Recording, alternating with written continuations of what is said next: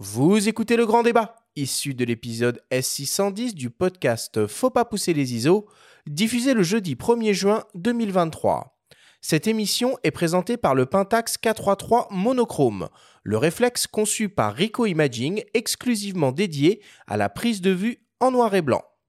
Nous sommes de retour dans Faut pas pousser les ISO avec le photographe Jean-Christophe Béchet pour parler de la photographie noir et blanc avec un appareil monochrome. Alors, avant d'entrer dans le vif du sujet, on va essayer finalement de s'interroger sur la fascination des photographes, toujours de nos jours, pour la photographie noir et blanc. Dans le temps, le noir et blanc était une contrainte, car finalement la photographie couleur n'existait pas. Aujourd'hui, ce n'est évidemment plus le cas et de nombreux photographes aiment toujours à capturer le monde en niveau de gris.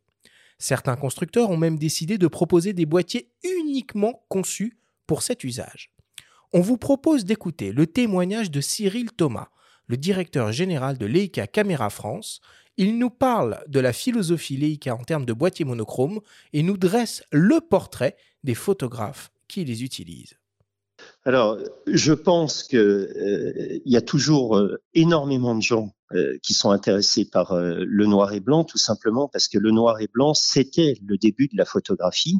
Et euh, dans le noir et blanc, il y a toute une émotion, il y a euh, euh, toute une nostalgie qui fait que de nombreux photographes font leurs images en noir et blanc. Et chez Leica, on est très conscient de cet aspect. On a développé le premier appareil photo en format 24-36 en 1914 euh, on a suivi tous les grands photographes du XXe siècle avec des images en noir et blanc qui étaient absolument exceptionnelles. Et de nombreux euh, grands photographes du XXe siècle utilisaient des Leica, comme de nombreux grands photographes du XXIe siècle. Et euh, du coup, on a, je dirais, une passion naturelle pour le noir et blanc chez Leica. Et au niveau des, des appareils numériques avec des capteurs qui ne font que du noir et blanc, en fait, on a commencé euh, à produire ce genre d'appareil de, photo en 2012 avec le M9 monochrome.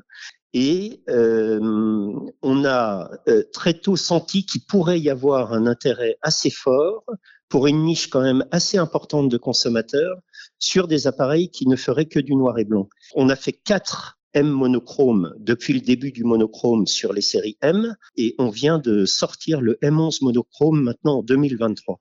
Euh, euh, si nous, nous avons fait ce type de produit, euh, c'est tout simplement qu'on euh, on s'est rendu compte qu'on pouvait avoir une qualité largement supérieure en noir et blanc en ayant des capteurs euh, dans les appareils photo qui ne fassent que du monochrome.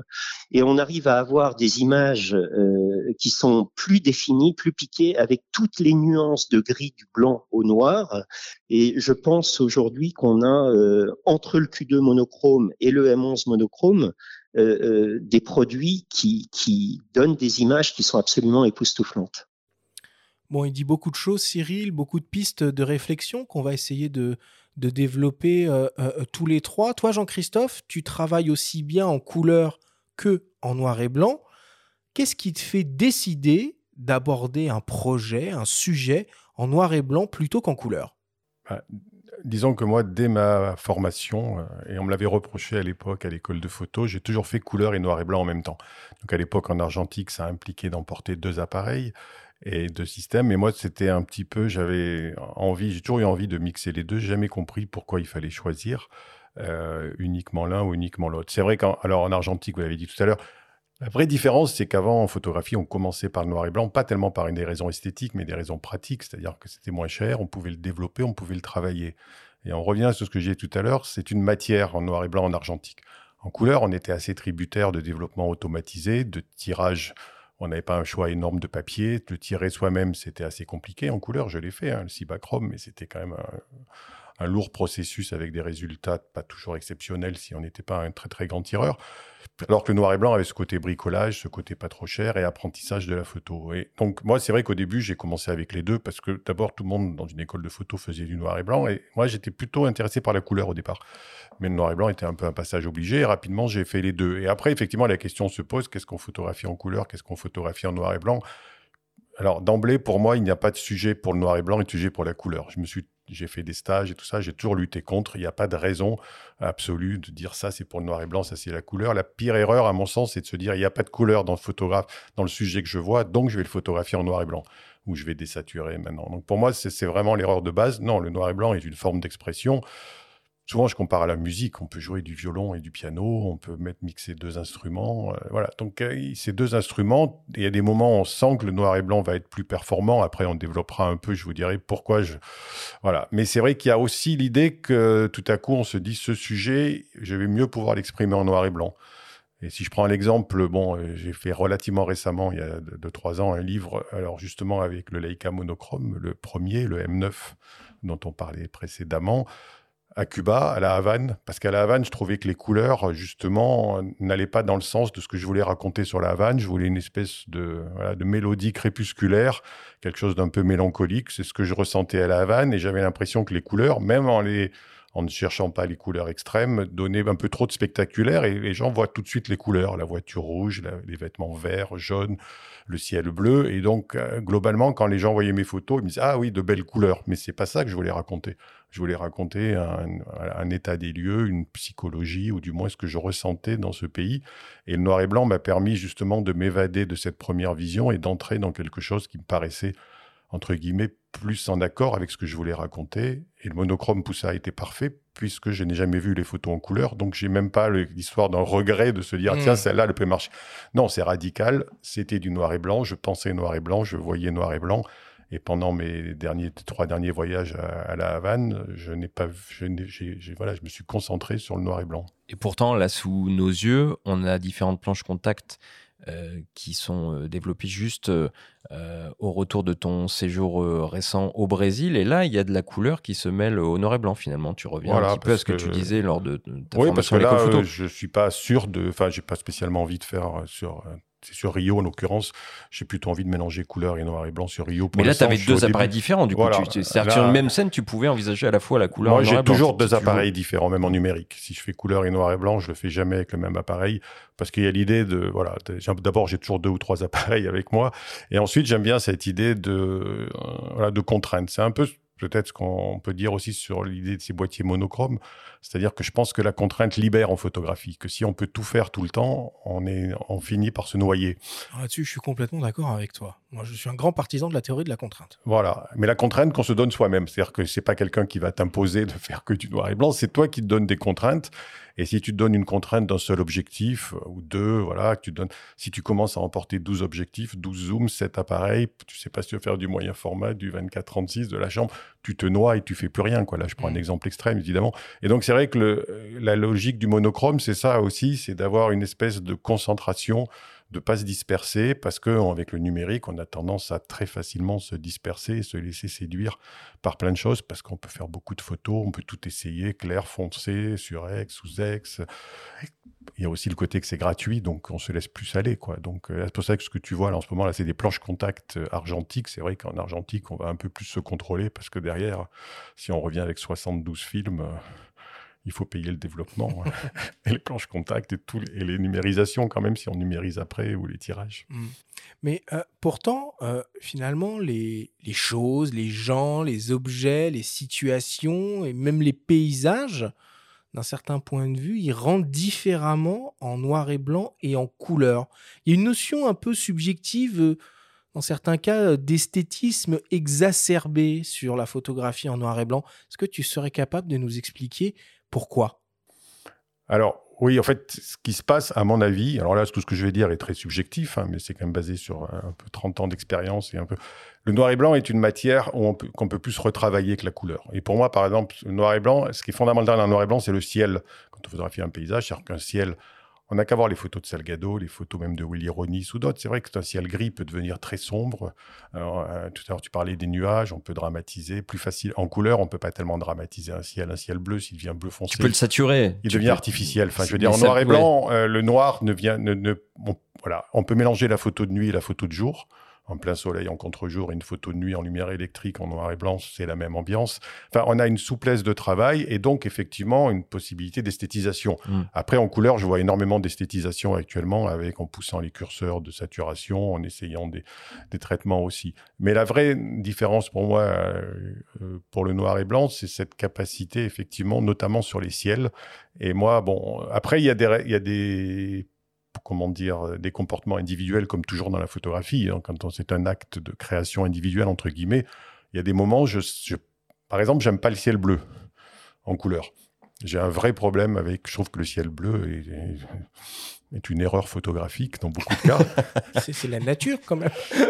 Si le jour il, il fait beau, tu Donc c'est pour ça, par exemple, toutes mes Tu photos de montagne, euh, la montagne avec du ciel bleu, pour moi, c'est pas la montagne. Quoi. Mm. Vraiment, ça me plaît pas. Donc c'est tout, c'est tout bête. Quoi. Donc je fais du noir et blanc. En fait, ce qui va souvent me guider à faire du noir et blanc, c'est dès qu'il y a beaucoup de soleil, dès que le ciel est bleu ou qu'il y a le contraste, j'ai plus, j'ai plus une euh, vision du monde noir et blanc. En revanche, alors souvent c'est un peu le contraire d'autres personnes, dans des ambiances très douces, avec des, des lumières un peu, euh, voilà, du, brouillard ou des choses comme ça.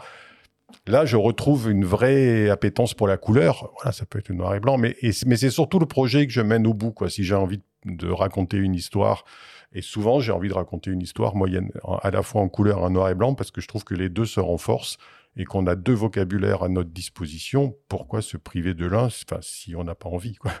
Oui, mais c'est là que le numérique a justement tout son intérêt, c'est que tu peux faire les deux si tu le souhaites. Alors pourquoi se radicaliser ou être snob quelque part en, en optant que pour un, un boîtier monochrome? On va y venir. Oui, non, c'est pas. Enfin, moi, je crois que c'est ça le piège du numérique en partie, c'est-à-dire de se dire je fais tout en couleur, puis après je vais en convertir certains en noir et blanc, puis pourquoi pas en tungstène, puis pourquoi pas en couleur euh, violette, mauve, jaune.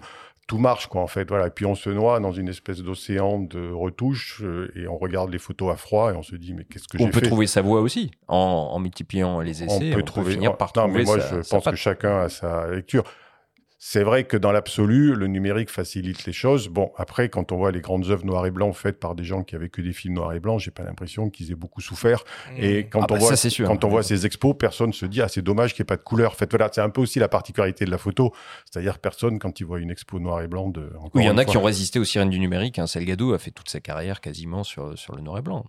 Oui, oui, parce qu'il a préféré en argentique Mm. et après en numérique, euh, parce que ça correspondait mieux à ce qu'il voulait exprimer, notamment par les tirages, par euh, la dramatisation. Et, et ça, il, y a cette, euh, il y a cette souplesse. Après, le fait d'avoir un boîtier noir et blanc, est-ce du snobisme ou de la sagesse? Ça, je te laisse euh, le choix. Pour moi, Ce c'est la, sera la question qui tue. Pour moi, c'est la sagesse. C'est-à-dire, c'est de se connaître. C'est de se connaître. On est en numérique. Souvent, je prends cette image juste pour rire. On est devant un buffet monumental où Bah, tout c'est est bon. exactement ça. C'est la grande bouffe. Et voilà. Et si tu prends de tout, finalement, t'es pas plus heureux parce qu'après t'es malade, t'as pris 30 kilos et t'as du ça. cholestérol. Voilà. Faut et savoir en se rationner soi-même Et du coup, si ton buffet est juste avec un petit buffet noir et blanc et un petit buffet couleur, tu prends juste un peu d'entrée et un peu de dessert et après t'es super heureux. Oui, mais t'as un jour, t'as envie de poisson, t'as, le lendemain, t'as envie de légumes. Donc si t'as tout Oui, mais le même appareil, euh, tu t'as le droit de changer d'appareil. Mais le, si, t'as- si chaque jour tu changes complètement On tes arrête les métaphores maraîchères, s'il vous plaît, là. tu as raison. Non, mais c'est vrai que. Non, mais c'est vrai qu'on est dans une forme de plaisir, donc c'est vrai qu'on n'est pas dans une forme de rationalité pure. C'est-à-dire que souvent, c'est pour ça que je compare à des choses autres que la photo, parce que des fois, on voit la photo comme quelque chose d'excessivement. Il faudrait qu'il y ait une raison absolue de faire du noir et blanc, une raison absolue de faire ça. Non, il y a une forme de plaisir et de se dire tout à coup, tiens, j'ai envie d'exprimer ça comme ça. Après, je comprends que des gens fassent de la couleur et passent en noir et blanc. Euh, Ça ne me gêne pas. Je pense dans tous mes stages où je travaille là-dessus, je dis à tout le monde, essayez de penser noir et blanc, parce que sur le terrain, on y reviendra peut-être, on fait pas tout à fait les mêmes photos quand on Mhm. pense noir et blanc et quand on pense couleur. Alors, tu, parles de la transition aux couleurs au noir et blanc, mais il y a une espèce de, tendance depuis euh, quelques années et un mouvement même, euh, si on remonte encore plus, euh, qui est de la colorisation. Finalement, alors on voit par exemple des films historiques qui sont proposés recolorisés. Il y a eu euh, un grand mouvement de colorisation à la main de tirage de tirage noir et blanc. Est-ce que tu crois, par exemple, que si Cartier-Bresson avait eu accès à la péloche couleur facilement, il aurait préféré la couleur au noir et blanc. Voilà, bon, je peux pas répondre à sa place. Deux, son point de vue sur la couleur était très simple. À l'époque, les couleurs, il n'y avait pas une gamme de couleurs énorme. Mhm. Euh, les films n'étaient pas très sensibles. Moi, j'en ai parlé avec Sabine Weiss. euh, elle faisait des photos de rue avec des films 12 ISO, donc euh, en, en couleur. Donc ça change quand même la donnée. Quoi. Maintenant, on est à, tout à l'heure, tu disais 100 000, mais sans aller jusque-là, faire des photos par euh, 3200 ISO ou à 6004 ou à 12 ISO, ça ne demande pas la même dextérité. Donc le- la couleur était très restrictive et les possibilités de tirage très faibles. Donc on Et très obtenait cher. très cher, mais surtout très faible. On n'obtenait pas les couleurs qu'on voulait. Quoi.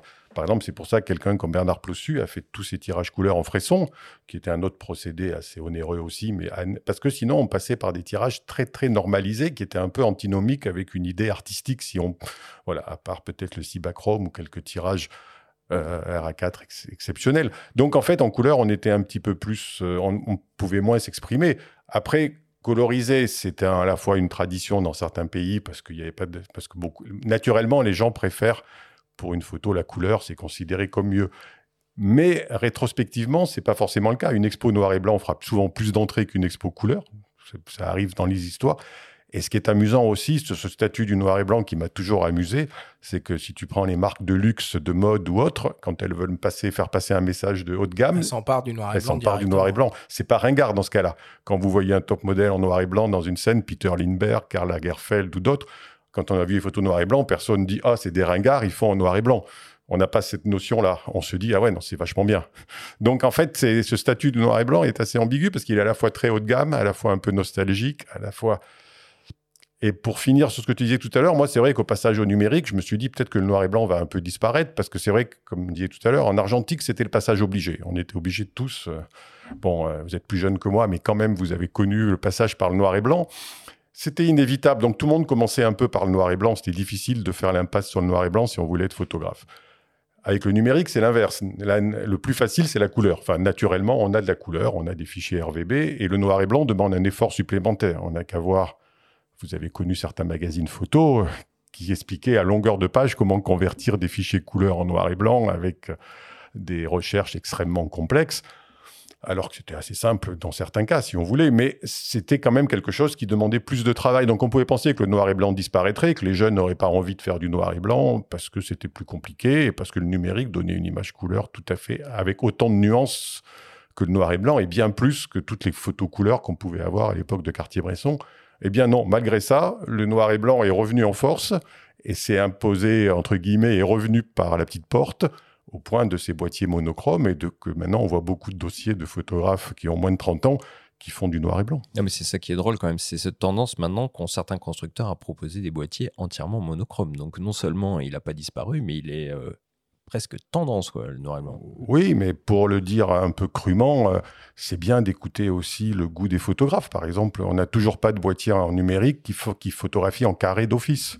Alors que moi, quand je, fais- quand je suis à des jurys de concours, il y a Ou une sorte de de X-Pan euh, panneau. euh, panneaux, voilà, Ouais. qui sont parce que c'est- évidemment on peut tout faire, on peut recadrer, on peut faire des photos rondes si on veut, mais c'est vrai que Mais c'est pas pareil. c'est pas tout à fait pareil parce qu'on a une contrainte du carré qu'on se donne et on fait que ça. C'est ce qu'on aimait quand on prenait un 6-6. Alors remarque, c'est pas tout à fait exact, puisqu'après l'émission qu'on a fait la semaine dernière sur photographie instantanée, il existe des vrai. instantanés qui permettent Des de faire du carré d'office. voilà. Ouais, Il y, a- il y a une exception. Voilà, il y a une exception. Non, il y a quelques exceptions, mais ce que je veux dire, c'est que le fait euh, aussi, c'est bien d'être à l'écoute de gens qui ont envie. Si, moi, je connais pas le marché exactement, mais si ces boîtiers existent, si maintenant Pentax vient sur ce créneau, c'est qu'on pense qu'il y a un avenir dans cette voie du noir et blanc. Et je m'en, enfin, personnellement, je m'en félicite parce que plus il y a de boîtiers différents, moi, ce que j'ai toujours peur, c'est que tout le monde utilise le même appareil, le même réflexe avec le même zoom de base. Ça a toujours été mon, entre guillemets, mon petit combat personnel de dire aux gens, non, mais arrêtez d'acheter la même chose tous, quoi. On a tous, on est tous différents. On est grand, on est petit, on n'a pas la même vue, on n'a pas la même taille des doigts. Enfin, choisissez un appareil qui vous va bien, avec lequel vous êtes heureux et qu'on ait des fois un, viseur à gauche, des fois à droite, euh, etc. Voilà, ça manquait, ça manque un peu de variété. Je trouve que beaucoup se copient et que là, avec le noir et blanc, on a un autre choix radical en complément. Tu veux dire qu'il y a trop d'iPhone sur la planète Ça, je crois que tout le monde est d'accord. Bon, bah du coup, on va en parler de ces, euh, de ces boîtiers euh, monochromes. Donc, on l'a évoqué, hein, euh, voilà, certains constructeurs d'appareils photo prennent le noir et blanc très au sérieux. C'est le cas de Leica, on l'a entendu, qui a été le premier à lancer un boîtier M numérique monochrome. Et puis, plus récemment, à la surprise générale en plus, euh, Pentax qui a décidé de décliner l'un de ses réflexes en version monochrome. Et on vous propose d'écouter Yazid Belmadi de Rico Imaging Europe, nous parler de ce nouvel appareil. Pourquoi nous avons décidé de lancer une version noir et blanc? Eh ben Pour deux raisons. La première, elle est d'ordre stratégique, parce que nous voulions donc, dans un premier temps, explorer puis occuper un pan du marché de la photographie où peu de concurrents donc étaient présents, à savoir donc la photographie noir et blanc. La deuxième raison, elle est liée directement à la demande croissante de nombreux consommateurs pour ce type de prise de vue. Eh ben, ce qui le différencie d'un modèle couleur, c'est tout simplement qu'il est dépourvu de filtre Bayer. Donc, euh, ce, qui, euh, ce qui enlève une étape supplémentaire, celle du dématrissage, qui est nécessaire donc dans les versions couleur. Euh, en, supprimant ce filtre de Bayer, forcément on augmente la résolution et au final la qualité intrinsèque de l'image. Et le retour que l'on a eu par, par, le biais de nos revendeurs, c'est que la totalité des consommateurs qui ont eu la chance de recevoir sont très impressionnés par la qualité d'image, et notamment dans deux domaines, donc dans, la, dans, dans, les hautes sensibilités et notamment donc euh, dans la dynamique de l'image. Nous avons une demande de précommande largement supérieure à la quantité disponible.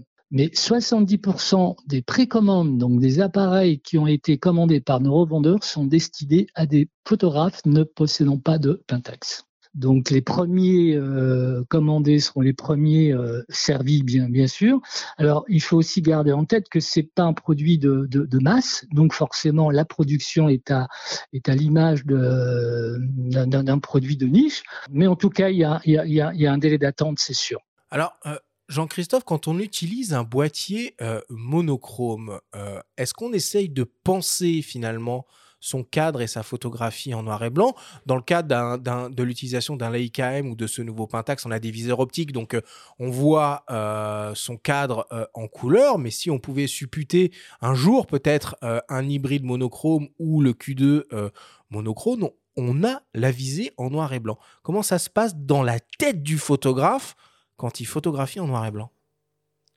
Eh bien, comme avant, avec du film, vois-tu Parce qu'avant, on mettait un film noir et blanc et on voyait dans le viseur en couleur et personne n'était perturbé par ça. Donc peut-être moi, ça me perturbe pas parce que j'ai connu ça pendant mes 25 ou 30 premières années, je continue à l'utiliser. Après, même sur ces boîtiers-là, on peut mettre en visualisation arrière, en live view, en noir et blanc, si on veut avoir un contrôle. Mais là aussi, il faut arrêter chaque fois qu'on voit une photo de la contrôler. De la contrôler. On peut pas être constamment dans la vision et dans le contrôle faites des photos et regardez-les euh, le lendemain, 15 jours après. On n'est pas tout le temps en train de se surveiller. Voilà, parce qu'il faut un peu se donner. Non, mais la prévisualiser, c'est quand même un atout. Non. Ah, moi, je trouve que. Moi, je trouve pas. Euh, sur un hybride, de, pouvoir euh, oui, de, voir ce que tu obtiens. De voir ce qu'on obtient. Quand moi, je le fais avec des appareils compacts, notamment de la même marque. Bah, le GR, par exemple. Voilà, parce que bon. Rico fait un GR monochrome, d'ailleurs. Voilà. il se trouve que moi, j'utilise deux marques quasiment exclusivement désormais. C'est Rico Pentax et Leica. Donc je suis content de me retrouver dans cette famille.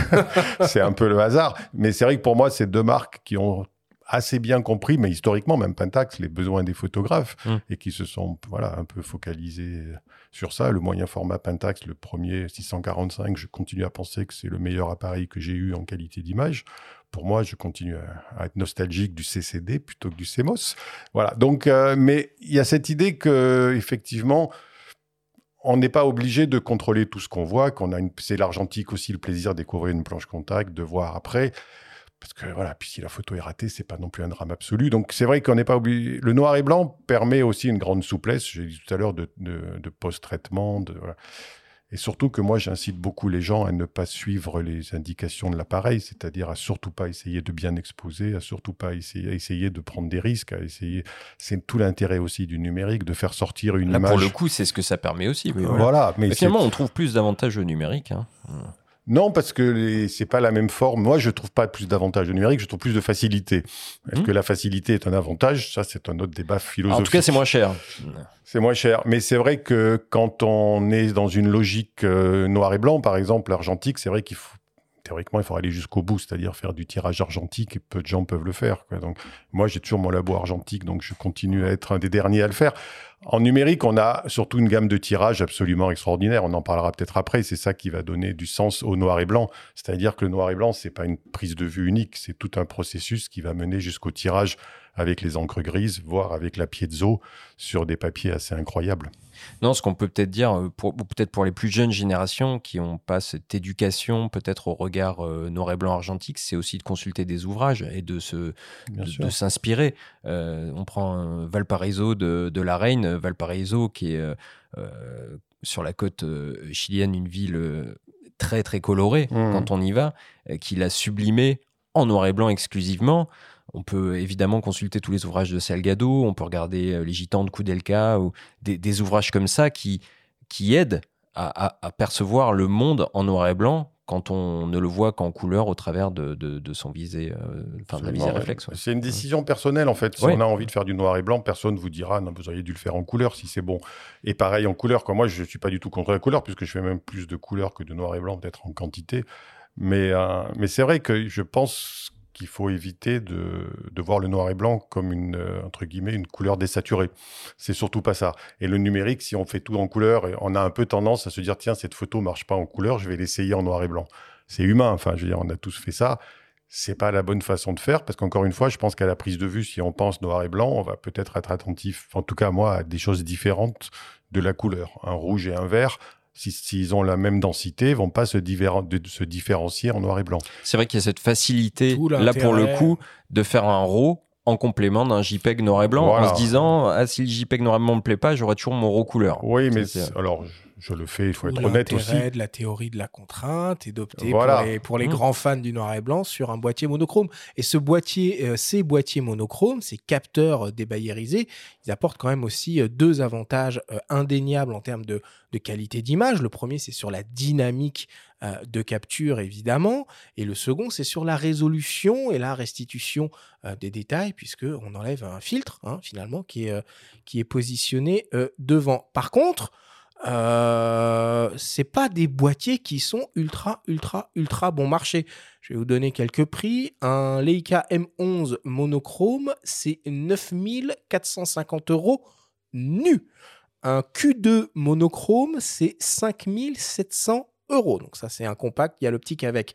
Euh, pour le coup, là, le nouveau Pentax K33 monochrome, euh, il est euh, très agressif en termes de prix puisqu'il est proposé à 2499 euros, ce qui reste quand même 500 balles plus cher que la version du réflexe en couleur. Oui, puis c'est un capteur APS-C. Les deux autres sont des, un capteurs 2436 et c'est un, capteur APS-C. Mais quand même, tu vois, on, se dit euh, un nouveau réflexe en 2023. Benjamin, toi, tu as pu un peu le prendre en main, ce K3 euh, que ce soit en couleur ou en monochrome, ça tient encore la route, un réflexe en 2023 bah, pourquoi ça tiendrait pas la route? Il y a des voitures qui datent de certaines années, qui roulent encore. Non, euh, les gens qui ont des optiques Pentax, euh, évidemment, se réjouiront qu'un tel boîtier sorte. Alors, la question serait plutôt, est-ce que un tel système a de l'avenir?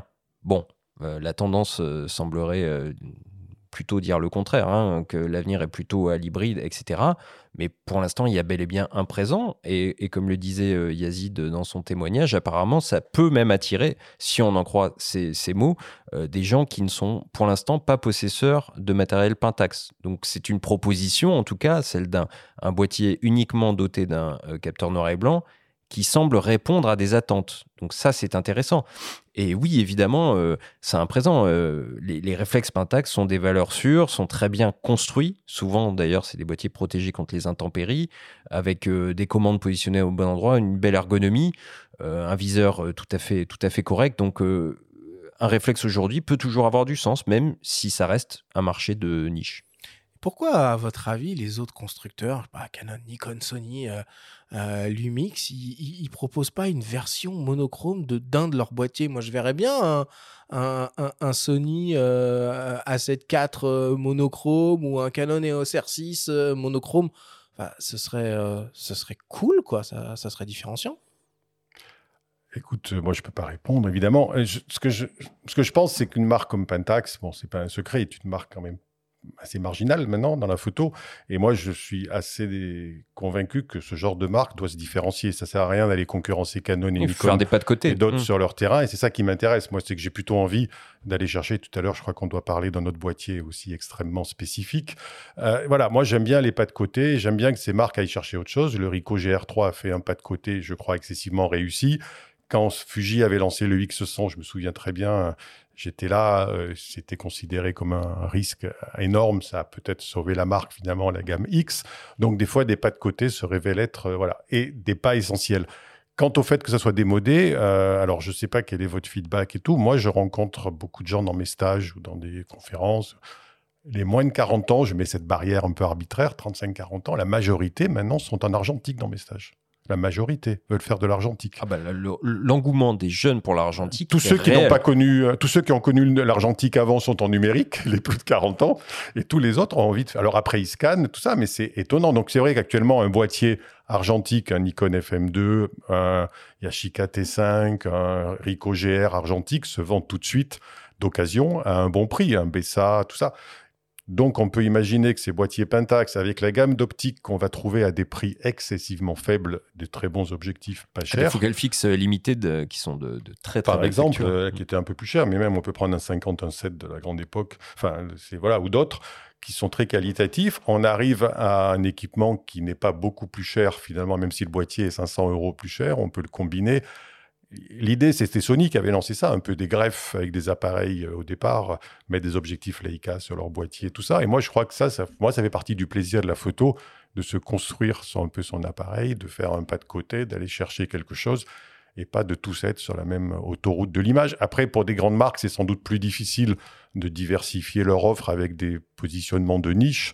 C'est comme dans l'industrie, il y a des choses comme ça. Il y a les marques, on doit dire mainstream, qui proposent ça, et puis d'autres qui essayent de trouver leur espace.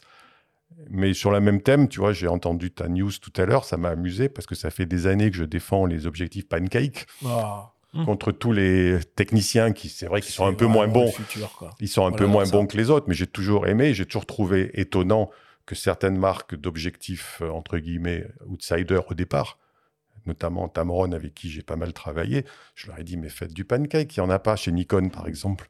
Moi, j'ai acheté un Voigtlander pour mon Nikon parce qu'il n'y avait pas d'objectif 40, pancake. euh, oui, Voigtlander, c'est un 45. formidable 40 F2 par exemple. Enfin, il y en a Voilà. d'autres. Euh, Samyang en fait beaucoup. Moi, j'ai le euh, 45 euh, Nikon qu'ils avaient sorti à l'époque en mise au point manuel, mais il n'y en a pas. Donc, voyez où il n'y en a pas et sortez ça, parce qu'il y aura un public, pas énorme, mais un public qui aura ça, alors que ressortir un 28-70 de 8 qui existe déjà, c'est très bien. Mais c'est vrai qu'il y a cette idée aussi d'offrir des possibilités alternatives, parce que moi, souvent, je suis dépourvu quand je dois conseiller des gens pour des objectifs pas trop chers. Les, parce qu'une des vraies motivations des gens, maintenant, c'est des appareils pas trop lourds, pas trop chers quand même Et qui ne sont pas des smartphones. et qui ne sont pas des smartphones. Alors que c'est vrai que sur les hybrides, on est quand même parti sur des objectifs de plus en plus lourds et de plus en plus chers globalement. Si je vois les objectifs actuels, moi je compare un 50 d'origine euh, entre guillemets argentique d'avant, un 51.8 et même un 51.4, il est deux à trois fois plus petit que l'équivalent actuel. Oui, puis les pancakes, pour finir là-dessus, euh, sont finalement à peine plus gros que des euh, bouchons de, de monture. Donc Absolument, ça, ça- absolument. Et le succès, pour moi, j'ai toujours défendu les 40 euh, chez Canon, euh, 24 et 40 pancakes. Je suis content de voir qu'ils continuent et je pense que là, il y a des marges de, de possibilités avec d'autres objectifs. Et, et je pense que c'est particulièrement adapté à des boîtiers monochromes, justement dans cette logique assez radicale, une seule focale et une seule, un seul rendu d'image. Et encore une fois, le boîtier monochrome, ça ne veut pas dire parce qu'on en a un qu'on n'utilise que celui-là. On peut tout à fait avoir un autre. euh, Enfin, c'est peut-être du luxe, mais c'est vrai qu'on a le droit d'avoir deux boîtiers. Les boîtiers, notamment Leica, on les achète quand même pour une vie, quoi. Moi, j'utilise Oui, toujours mon. On M- les achète quand même rarement par deux. hein, parce que Non, mais pas de Leica. Mais euh, moi, j'ai mon M6 qui, que j'ai acheté en 1990, qui marche toujours, que j'utilise toujours. Pour rire, je dis quand même, c'est l'appareil qui m'a coûté le moins cher de toute ma carrière. Ouais, ouais. Alors, bon, on a parlé euh, des boîtiers euh, monochromes, donc le nouveau euh, Pentax K33 monochrome et les deux modèles euh, Leica, mais il y a un autre constructeur français de surcroît qui s'intéresse de près au noir et blanc et qui aborde le sujet avec un angle différent. Il s'agit de Pixie et on vous propose d'écouter son fondateur, David Barth, nous expliquer sa propre vision de la photographie noir et blanc numérique. Donc l'appareil Pixie a, une particularité, euh, c'est que euh, on propose un mode de prise d'image monochrome, autrement dit noir et blanc. Euh, et donc contrairement aux autres appareils du marché qui proposent une photographie noir et blanc avec un capteur dépourvu de matrice de Bayer, on a fait le choix de rester sur notre, capteur d'image standard donc, et de proposer un mode monochrome en fait qui permet d'extraire l'information de luminance euh, qui est issue de notre capteur. Ce qui est généralement frustrant sur un appareil, euh, on va dire standard, c'est de se retrouver avec une image qui euh, généralement est déjà interprétée. C'est-à-dire, c'est un JPEG, c'est une interprétation de la photographie noir et blanc, et en fait, il y a très peu de latitude pour faire euh, du développement, autrement dit de, la retouche d'image. Et donc, euh, le, principe de ce qu'on a mis dans, dans Pixie, c'est de donner en fait toute la dynamique du capteur euh, directement dans le fichier RAW monochrome qui est produit. En fait, tous les capteurs d'image nativement finalement sont des capteurs monochromes. Et donc, ils sont simplement, pour la plupart, tous revêtus d'un système de, filtre de Bayer qui va interagir avec la lumière qui arrive au niveau du pixel.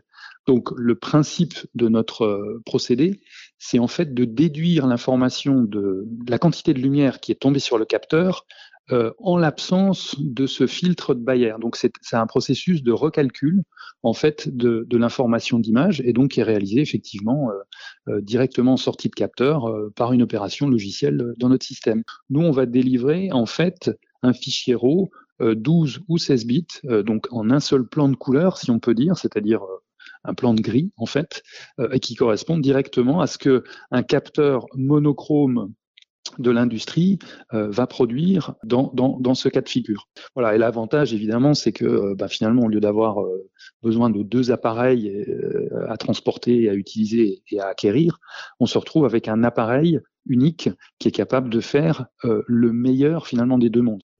Bon, c'est assez malin finalement comme, approche, ce qui, ce qui propose chez, Pixie. Alors sur le papier, c'est évidemment mieux euh, que les modes noir et blanc euh, intégrés dans euh, tous les appareils photo numériques couleur, mais ça reste quand même moins bien qu'un boîtier 100% monochrome, notamment au niveau de la résolution de l'image, puisque même si en gros on fait le calcul inverse d'un dématrissage couleur, euh, bah, on a quand même ce, filtre de Bayer qui vient un peu altérer euh, objectivement la, résolution, euh, la résolution de l'image. En tout cas, le Pixie permet de sortir des fichiers RAW mono DNG en 12, 14 ou même 16 bits, ce qui sous-entend de belles perspectives en termes de post-production. Et puis les RAW et DNG, euh, qui on le rappelle, peuvent être euh, dématricés, développés avec euh, n'importe quel logiciel, puisque c'est des formats universels qu'on ne trouve pas suffisamment. Par contre, Rico et Leica, à nouveau, eux, génèrent des RAW DNG. Ça, c'est plutôt un bon point aussi. Voilà, on les retrouve dans la même On retrouve tes chouchous.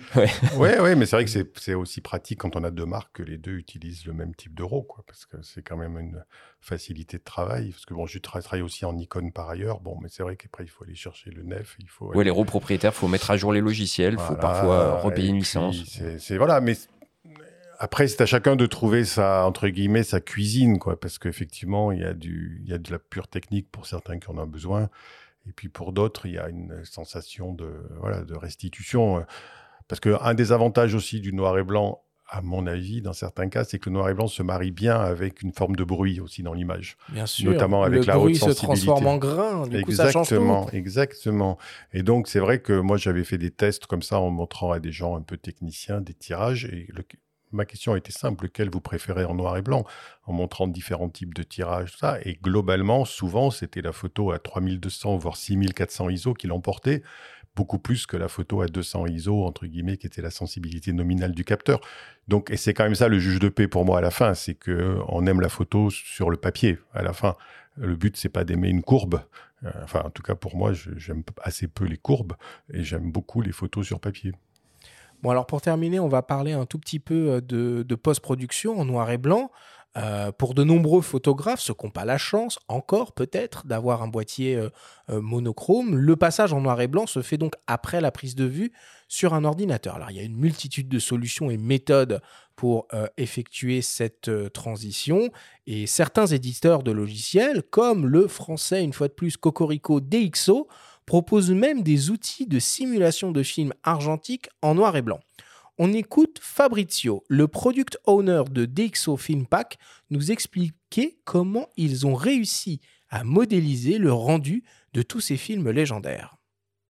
Donc effectivement, nous, on, offre des simulations de films noir et blanc, euh, et notamment des films un peu historiques et iconiques du noir et blanc, euh, dans un produit euh, qui s'appelle DxO Film Pack, qui a été la première fois introduit sur le marché en décembre 2006, et en fait qui a bénéficié d'un...